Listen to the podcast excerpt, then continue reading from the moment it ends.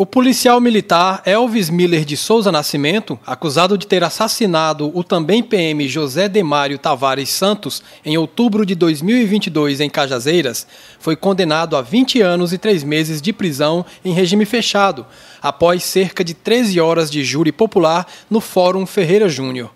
Na leitura da sentença, o juiz Macário Oliveira também recomendou a perda do cargo público do acusado. O promotor de acusação, Levi Emanuel, diz que está satisfeito com o resultado do julgamento, mas ressalta que a dor da perda de um ente querido é irreparável.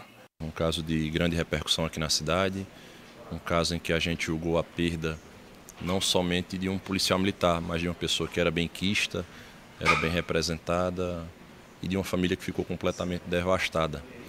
Quando a gente observa assim a condenação e o quanto de pena a ele direcionado, a gente tem em mente, num primeiro momento, que 20 anos é uma represália considerável. Mas a perda, a dor, enfim, o sofrimento que a família sentiu, esse é um tipo de sentimento irreparável. Então, do ponto de vista técnico do resultado do julgamento, a gente não esperava outro posicionamento do Tribunal do Júri aqui de Cajazeiras, que tem sido um Tribunal do Júri que tem se portado muito pela técnica e pelo rigor da correta aplicação da lei.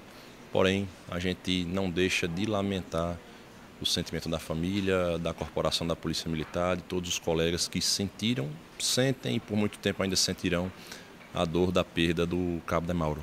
Jonas Alexandre, sobrinho da vítima, também concorda que, apesar da dor dos familiares, a justiça foi feita. Um pai que se foi, um tio, um familiar, um profissional, e assim, não teria nenhuma sentença que iria reparar o dano da vida, o dano que foi causado. É, mas pelo menos até certo ponto a justiça foi feita no que poderia ser feito para trazer uma sensação de justiça, né? Mas a, a presença dele, a alegria da sua companhia, a gente infelizmente nunca mais vai ter.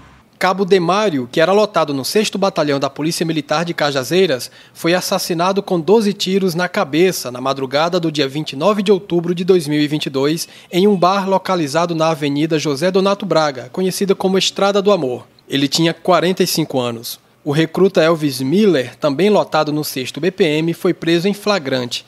O homicídio foi cometido diante de várias testemunhas que estavam no local. De acordo com a polícia, os dois teriam discutido por conta de cervejas que foram consumidas no estabelecimento comercial.